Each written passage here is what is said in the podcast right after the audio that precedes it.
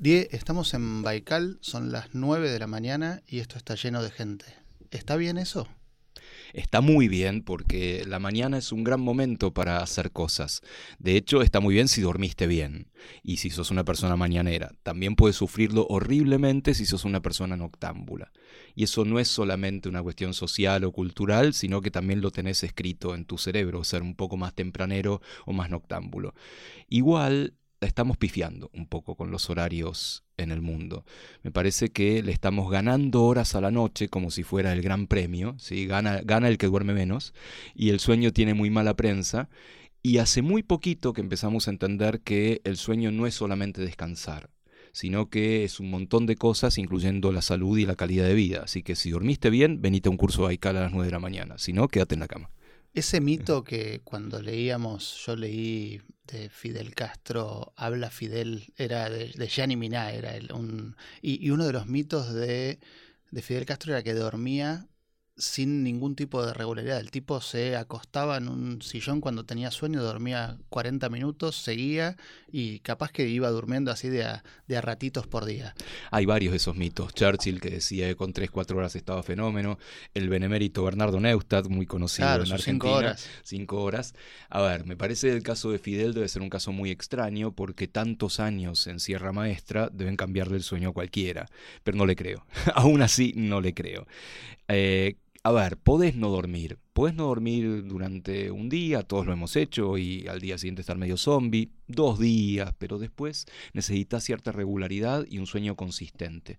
El récord de no dormir, ¿sabes de cuánto es? ¿Cuánto? De 11 días y pico. Es un Wow. experimento que hizo un, un estudiante totalmente chiflado en California que le pedía a sus amigos que lo zarandearan un poco cuando estaba por dormirse y estuvo 11 días y pico y ya al final estaba bastante chiflado. La gran pregunta es qué pasó después, ¿no? Bueno, y después se fue a dormir y fue la gloria, se quedó una semana en la cama. o sea, ¿Cuánto les parece que, que durmió la primera noche después de 11 días y algo sin dormir? diría poco. No sé, me suena, me Y suena que me estás tiene, haciendo pisar tiene el trampa, palito. tiene trampa, obvio. Durmió unas 14 horas la Ah, primera noche. mira. La segunda noche unas 12 horas y ya la tercera o cuarta noche algo normal. Quiere decir que no recuperamos el sueño. Si, la falta de sueño tiene un efecto complicado sobre la memoria, sobre el crecimiento, sobre el sistema inmune, no es que después, ah, me lo tomo el fin de semana y está todo bien. No, necesitas ese sueño regular, largo y nocturno. Somos bichos diurnos y estamos hechos para dormir de noche. Acá en Baikal vemos siempre muchos temas de hábitos y lo que estás describiendo es básicamente un hábito. ¿Qué tenemos que modificar nosotros como hábito ya de salud y el sueño entendido como un componente de la salud? Primero hay que preguntarse, ¿estoy durmiendo bien? ¿Estoy bien despierto a la mañana? Y la respuesta casi universal es no y no. ¿Sí? Algo está pasando con lo que todos somos un poco conscientes de que no estamos durmiendo bien. Entonces, en el peor de los casos vas a un médico de sueño pensando, ay, dame algo, por favor, dame algo para poder dormir. Y el médico de sueño no te va a dar algo. Primero te va a charlar un rato y te va a hablar de lo que se llama la higiene del sueño, que es dormir bien. ¿Y qué quiere decir dormir bien? Lo hemos olvidado un poco, pero algunas cosas son muy obvias. Dormir a oscuras, dormir en silencio, dormir con la temperatura más o menos baja, porque sabemos que es una temperatura alta, ponele que en invierno prendes la estufa y te pones tres eh, frazadas, no vas a dormir muy bien. Sabemos que el buen sueño requiere una temperatura templada. Y otras cosas bastante menos obvias que realmente ayudan. Por ejemplo, tratar de separar la cena del horario de dormir porque nosotros en Argentina, en España pasa lo mismo, en algunos países cenamos muy tarde. Te comes un búfalo antes de irte a dormir. Te y comes vas a un dormir. búfalo y te vas a dormir al toque, y si estás durmiendo estás con los chicos, decís, bueno, ahora todos a la cama. ¿sí? Entonces, las dos cosas están mal. Primero, comer tan pesado, porque podríamos pensar, le vas a dedicar mucho a la digestión si comes tan pesado. Estoy simplificando un poco las cosas.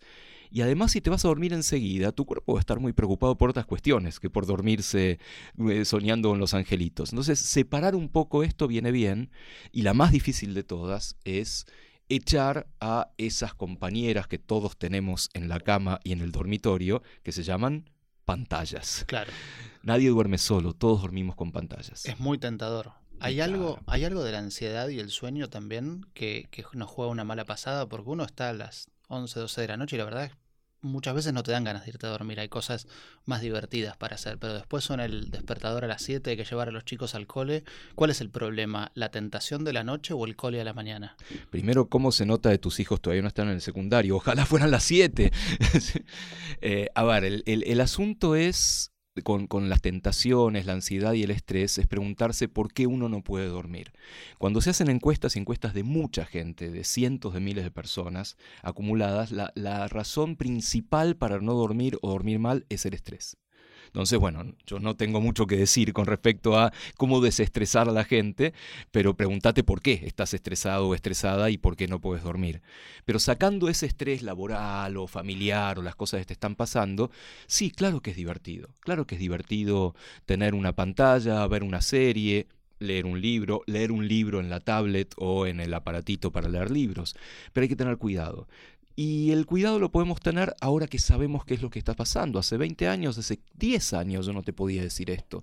Resulta de las pantallas maravillosas que tenemos, la tele, el celular, la tablet, la compu, no son inocentes, no tienen cualquier luz. La luz que emiten tiene un tono azulado, ¿sí? tienen como los LEDs, los diodos que por otro lado ganaron un premio Nobel esos diodos, son entre verde azulado. Y resulta que esa luz, sabemos ahora, es la que más estimula el reloj biológico, la que más le dice es de día, seguí de largo. Entonces, estamos fenómeno, no, si yo estoy bien, no tengo ningún sueño, es de día todavía, o, todavía puedo tirar un rato. Entonces tirás esa hora extra, esas dos horas extras, y al día siguiente, como decís, tenés que despertarte temprano, o sea, comprimís el sueño. A ver, no, no digo que haya que censurar las pantallas de por vida, pero si es posible sacarlas del dormitorio mejor, porque te va a dar menos ganas de seguir viendo si estás en el living o, en algún otro lado de la casa y decís, bueno, la corto y me voy a dormir. Y cuando me voy a dormir, me voy a dormir.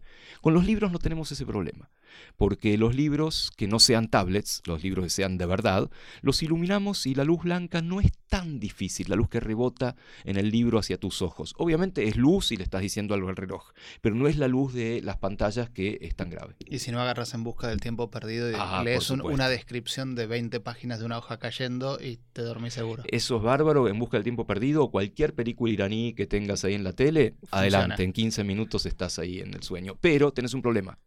Si pusiste la película iraní y te dormiste, decís, no pasa nada, tengo la tele prendida, sí pasa. La luz de la tele, aún con los ojos cerrados, no hace un buen sueño. Y por otro lado, hay un trabajo de hace poquito, hace un par de meses, que dice que el trabajo fue hecho con mujeres, mujeres que se duermen con la tele prendida tienen mucha mayor tendencia al sobrepeso. Así que la mejor dieta es apagar la tele. Y en los hombres no funciona, porque capaz que eso explica muchas cosas. Eh, puede ser. Fue hecho con mujeres, pero habría de probarlo. Yo creo que va a funcionar de la misma manera. ¿Y el colegio está mal el horario que tiene? Depende de la edad. Sabemos que ese reloj que todos tenemos marca distintas horas a lo largo de la, de la vida. En general la gente es más tempranera o más matutina o más vespertina, pero a lo largo del tiempo vas cambiando. El ejemplo más típico es el de los, adolescentes. Los adolescentes, más allá de una cuestión social, porque obviamente la sociedad tiende a que el adolescente haga todo más tarde. Chateas con sus amigos, vea tele, haga la previa, salga tarde, y eso es social. Pero ¿por qué ocurre eso? Porque, entre otras cosas, el reloj biológico de los adolescentes apunta hacia más tarde, está retrasado, tiene un retraso de fase, como si las agujas del reloj dijeran que es un horario más tardío, entonces está todo bien, está en fenómeno. Con lo cual, Está bien, hacen todo más tarde, pero después el colegio empieza muy temprano. En casi todo el mundo el colegio empieza entre las 7 y las 8 de la mañana. La media es 7 y media, 7.40. Algunos países lo tienen un poquito más retrasado. Y eso es muy malo para los adolescentes, porque están literalmente dormidos. Vos vas a las primeras horas de una escuela y los chicos están durmiendo, aún con los ojos abiertos. Hay algunas pruebas que se están haciendo, nosotros estamos también trabajando en esto, que proponen no solo estudiarlo, sino retrasar el horario. Entonces ya sé, la gente está pensando, no, no están, tantos locos, van a empezar a las 10 de la mañana, a las 9 y media. No, la gente que piensa eso, mejor que no escuche este podcast, porque no los queremos como oyentes.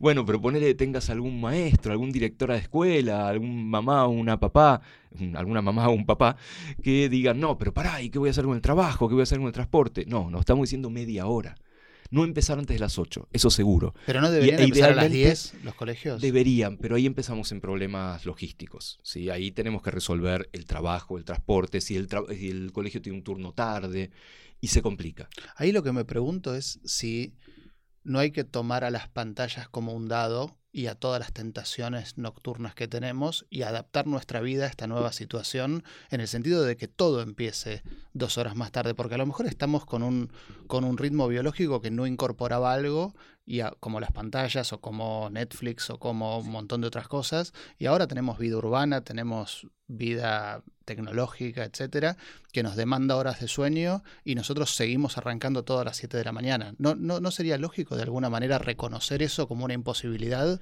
y empezar más tarde? Sí, pero no tan tarde. Tampoco te tenés que ir de mambo porque la tentación a ser cada vez más nocturno con todas las, variedades que hay para, para seguir de largo a la noche van a ser muy fuertes. Con lo cual la solución no es tan difícil. Retrasemos una hora, a ver qué pasa. Sin retrasar el reloj, por supuesto, el reloj que quede igual. Al mismo tiempo tenemos algunos problemas geográficos. Por ejemplo, si vos ves el mapa de los usos horarios, es cualquiera, es que le dijiste a, tu hijita chiquitita, che, toma este mapa, ¿sí? dibuja con un marcador unas líneas, y es eso, ¿sí? son líneas que se cruzan por todos lados, pues son, son arreglos políticos, no geográficos, y mucho menos cronobiológicos. Nosotros, por ejemplo, en Argentina, estamos claramente mal con el horario. Estamos con un uso menos 3, como tendríamos que ser menos 4. En Europa, que por una cuestión política, también por convención, tomó el mismo uso horario en casi todos los países, no está bien. Pues si vos ves Europa, cruza un montón de usos horarios. Con lo cual esto complica un poco nuestra relación con el mundo, que a veces es de día y nosotros queremos que sea de noche o al revés. Peor aún, los países que siguen cambiando de horario de verano y de invierno.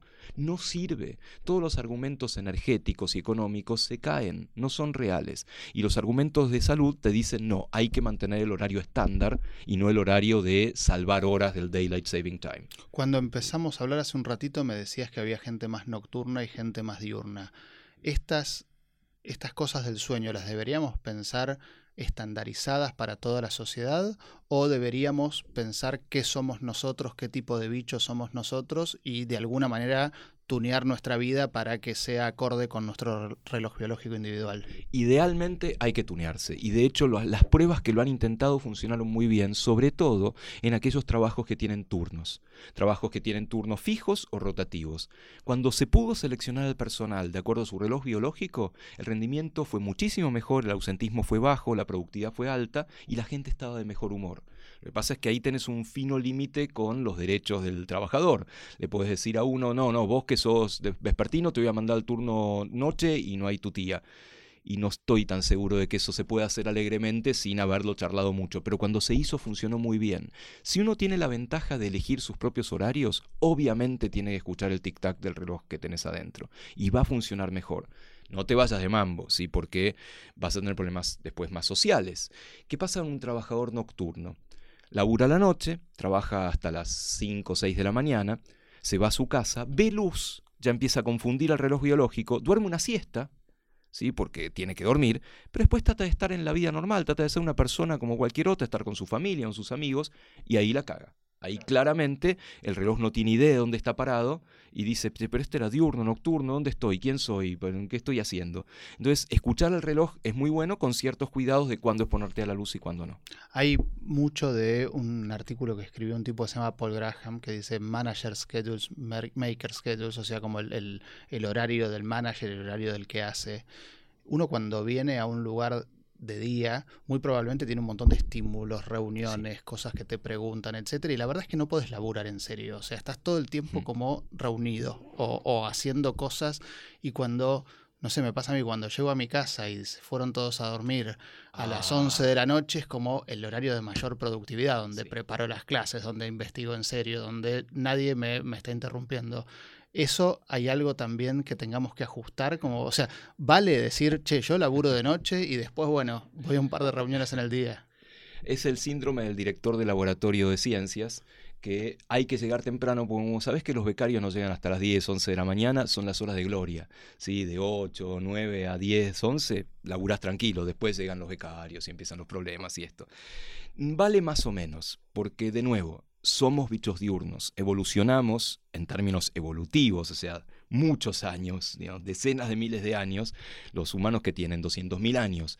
Bueno, no sabemos muy bien cuál es la relación directa con otros primates que hayan sido más diurnos, más nocturnos, pero nosotros somos diurnos. Y todo nuestro cuerpo está preparado de esa manera, está preparado para rendir de día, dormir de noche, y de noche pasan muchas cosas, si dormís se secreta la hormona de crecimiento, se repara el cuerpo, se fijan las memorias, no pasa lo mismo de día.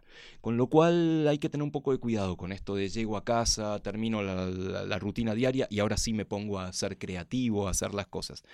Idealmente uno tendría que poder hacer eso en el horario diurno. Y eso nos lleva a cuestiones sociales. ¿Está bien el trabajo 9 a 5 de lunes a viernes? ¿O tendríamos que pensar en tomarnos un día en el medio, trabajar menos horas en el sentido de estar en la oficina? Y son preguntas que tienen que tener en cuenta el sueño y todavía no lo están teniendo en cuenta. Mucha gente está preguntando si hay que cambiar la semana laboral y parece rendir, parece funcionar mejor. Sí, de hecho hubo un experimento hace una semana, eh, no sé si en Japón o en algún lado, que redujeron un día y la productividad aumentó. Siempre esos, esos ejemplos individuales o esos experimentos son raros porque deben estar todos a full trabajando para que rinda.